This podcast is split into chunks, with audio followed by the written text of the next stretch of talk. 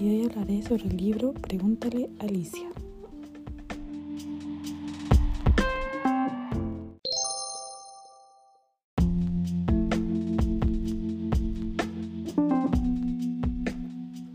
Empezaré por el resumen.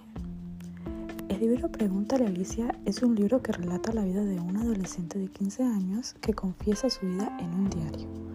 Mientras Alicia busca su lugar en el mundo sin querer descubre el lado más oscuro de la vida.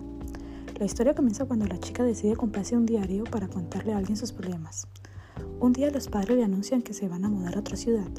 Para ella la noticia era muy buena, pero al paso de los días se da cuenta que estaba equivocada ya que comienza a estar sola socialmente y su único pasatiempo era quedarse en su casa. Sin embargo, una noche la invitan a una fiesta y es en esta donde accidentalmente prueba las drogas. Desde ese entonces, Alicia entra en un espiral caótico del cual no sabe escapar. A medida que avanza la historia, la protagonista se vuelve adicta y gradualmente se convierte en una persona diferente.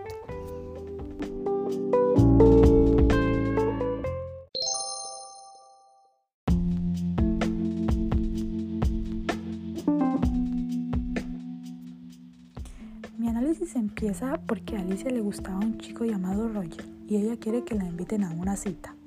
Su padre, por otro lado, le sale trabajo en otra universidad, ya que él es profesor, a lo cual tienen que mudarse. Alicia se sentía extraña en su nuevo hogar hasta que conoció a Beth, su vecina, la cual era muy amable. Pero al llegar el verano, su amiga fue a los campos de una especie de retiro y Alicia visitó a sus abuelos. Ahí logró juntarse con sus viejos amigos, entre ellos Jill, la cual la invitó a una fiesta y en esta es donde prueba las drogas.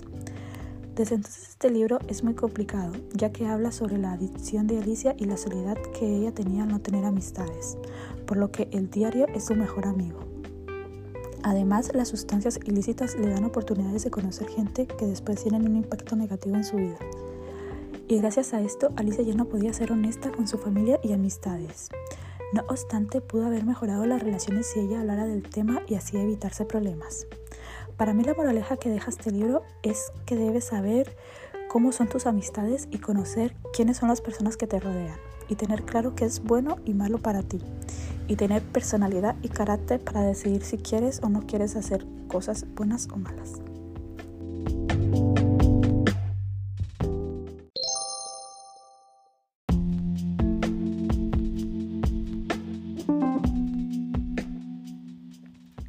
La historia se desarrolla dos casas de Alicia, en la casa de sus abuelos, en el instituto, en la universidad, en la casa de Jill y en la casa de Bill, en la boutique, en la joyería, la casa del señor Mario, en el apartamento de Sheila en San Francisco, en Denver, en la casa de Larsen y en la clínica psiquiátrica.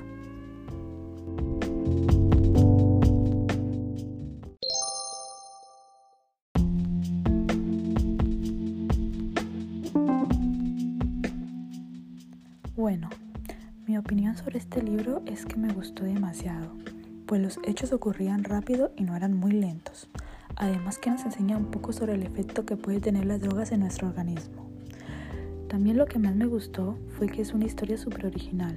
Además relata las vivencias de Alicia, una muchacha de nuestra edad y con nuestros mismos problemas, pero con la diferencia que ella no sabe cómo contarlos. Y a la mayoría de los adolescentes le pasa lo mismo. También nos podría ayudar a no entrar en la droga porque es muy difícil y nos hace la vida complicada.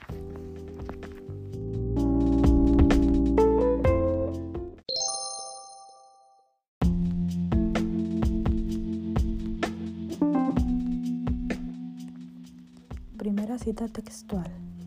Debo ser sincera contigo, diario mío, y estoy cansada de verme excluida y de fingir que no me afecta. Estoy tan cansada que alguna vez tengo ganas de fugarme de nuevo y no volver nunca más. Lo que quiere decir esta frase es que nuestra protagonista está cansada de ser rechazada y que finge que no le afecta, pero realmente se siente mal por lo que está pasando. Segunda cita textual.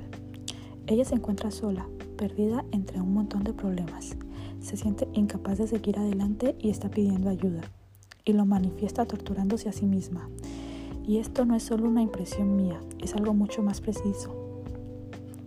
Esta cita textual dice que ella se siente sola y se hace daño a sí misma y lo hace en tono de pedir ayuda. Tercera cita textual. Debo olvidarme de todo. Debo arrepentirme y perdonarme y empezar de nuevo. Después de todo, apenas tengo 15 años y ya no voy a detener la vida ni abandonarla. Lo que me da a entender es que ella quiere empezar de nuevo, pero bien ya que solo es una adolescente y quiere vivir la vida de la mejor manera posible.